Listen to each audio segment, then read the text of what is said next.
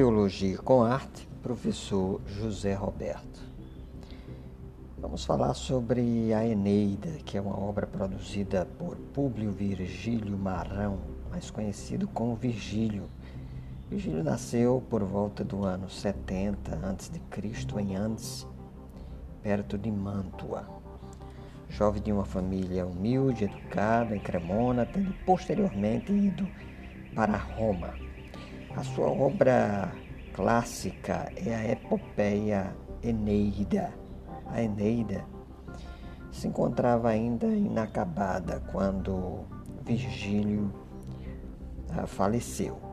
E é interessante que no seu leito de morte, o Virgílio pediu para que sua obra fosse destruída. Ele não queria que ela fosse disponibilizada e é, é importante considerar que essa obra é resultado de uma encomenda. O imperador romano César Augusto havia encomendado uma obra, uma grande saga que narrasse os grandes feitos do povo romano, seguindo os mesmos moldes da famosa Ilíada de Homero.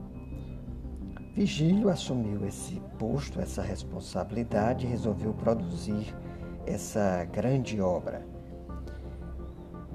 Evidentemente, já que nós temos essa obra em nossas mãos nos dias de hoje, ainda bem que a temos, o desejo de Virgílio de que sua obra fosse destruída não foi atendido. Essa é uma obra extremamente importante, ela, conforme já ressaltamos aqui em momentos anteriores, porque ela dialoga com outras obras literárias, principalmente com a Divina Comédia de Dante Alighieri. Em sua Divina Comédia, Dante Alighieri, que viaja pelo, pelo inferno, pelo purgatório, pelo paraíso, há um detalhe importante que não deve ser é, desconsiderado. É que ele é acompanhado por Virgílio. Né? Ele é acompanhado por Virgílio, que é o autor da Eneida. Então, inicialmente, na narrativa da obra, Enéas, depois de partir da Sicília, ele naufraga ao largo de Cartago e é recebido por Dido, que é a rainha do local, que se apaixona por ele e que pede para ele contar a respeito da queda de Troia. E é importante dizer que Enéas é um sobrevivente da guerra de Troia e alguém que está voltando e com uma missão de construir uma grande cidade. E justamente essa cidade é a cidade de Roma. Né?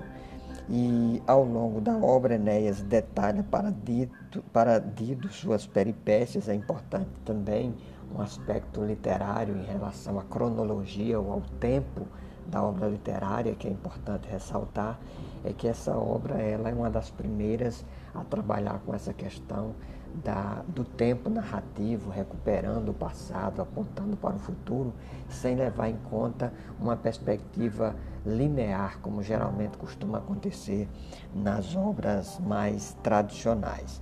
Inclusive, tem um momento que é o momento, o clímax da narrativa dessa, dessa obra, que Enéas ele vai ao mundo dos mortos, né? Então isso é uma, também um artifício bastante comum na literatura, sobretudo que vem depois, você talvez deva lembrar aí do, do Senhor dos Anéis, do Tolkien, né? Quando o herói vai para o mundo dos mortos e ali ele tem uma visão do futuro e da sua missão e da sua responsabilidade. Um dos temas centrais e fundamentais nessa narrativa é justamente essa dimensão das escolhas que o herói precisa fazer. O, o Enéas poderia ter ficado em Cartago e cumprir os desejos e anseios do seu coração, ou seguir adiante e assumir as suas responsabilidades e fazer aquilo que teria que ser feito. Então, essa obra tem vários enfoques um deles é justamente esse: a grandeza é somente alcançada quando o ser humano é capaz de se desvencilhar das amarras que o atam a si mesmo em prol dos outros. Então Enéas ele toma essa consciência de que ele precisa cumprir uma missão, precisa cumprir uma responsabilidade, precisa fundar uma cidade e por isso ele precisa abrir mão das suas prerrogativas, abrir mão dos seus desejos e dos seus interesses pessoais e individuais. Daí nós, como cristãos e numa perspectiva teológica, nós aprendemos algumas coisas que merecem ser destacadas. Há um trecho lá da da Eneida, né, que numa tradução do Odorico Mendes, que diz assim: Mal embebe, enfuriado o herói vozeia, que tu me escaparás dos meus com pressa, nesta ferida imola-te, palante, palante vinga-se em teu ímpio sangue, no peito aquele esconde o iroso ferro, gelo os órgãos lhe solve, e num gemido a alma indignada se afundou nas sombras. Então, uma perspectiva teológica que nos é bastante cara e importante na Eneide de Virgílio é a construção da figura do herói. E de um herói que não é apenas um vencedor, mas é um herói também frágil, limitado e que passa por muitas intempéries e adversidades e que às vezes é obrigado a se sacrificar pelo outro, pelo próximo, pelos seus semelhantes. Essa temática do herói que se sacrifica, ela é recorrente na literatura e ela é bastante comum também nas narrativas bíblicas e mais especificamente na própria é, é, nos, nos, próprios evangelhos. Em Mateus, Marcos, Lucas, João, nós temos uma percepção do quanto Cristo é, se sacrificou para a, a salvação da humanidade próprio João, na sua narrativa, no famoso texto de João 3,16, diz que Deus amou o mundo de uma tal maneira que entregou ou deu seu Filho unigênito para que todo aquele que nele crê não pereça, mas tenha vida eterna. O apóstolo Paulo, na sua epístola aos Romanos, diz que Deus prova o seu amor para conosco pelo fato de Cristo ter morrido por nós, sendo nós ainda pecadores.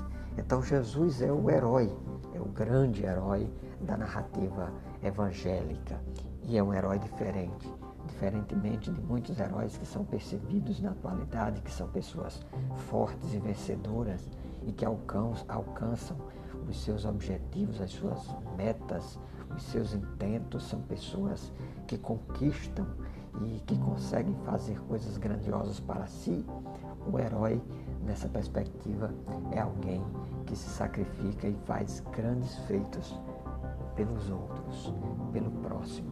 É a disposição amorosa, sacrificial, para assumir responsabilidades sociais, como faz o Enéas na Eneida de Virgílio, a tarefa de tomar decisões que favoreçam a coletividade. Nós vivemos num mundo muito individualista uh, e as pessoas são celebradas por aquilo que elas fazem uh, por si mesmas.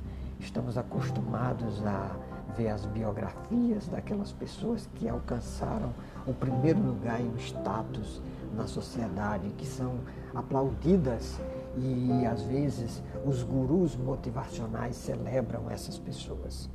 Mas o cristianismo, ele não respalda esse tipo de heroísmo.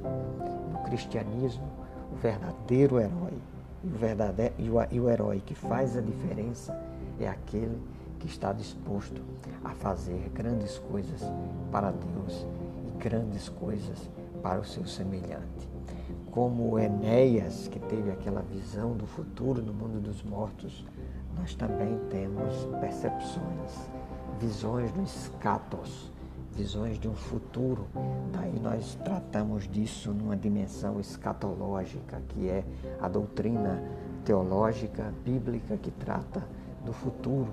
E nós sabemos que quando nós deslumbramos o futuro, a Jerusalém celestial, a cidade que foi criada né, é, pelo nosso Senhor, Ele mesmo disse lá em João capítulo 14, olha, vou preparar-vos lugar para que onde eu estiver estejai vós, estejais vós também.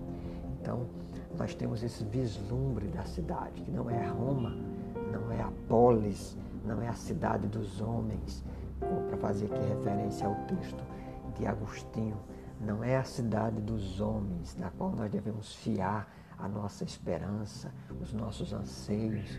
Nós devemos ter participação política, envolvimento político, mas não podemos confundir o reino de Deus com o reino dos homens.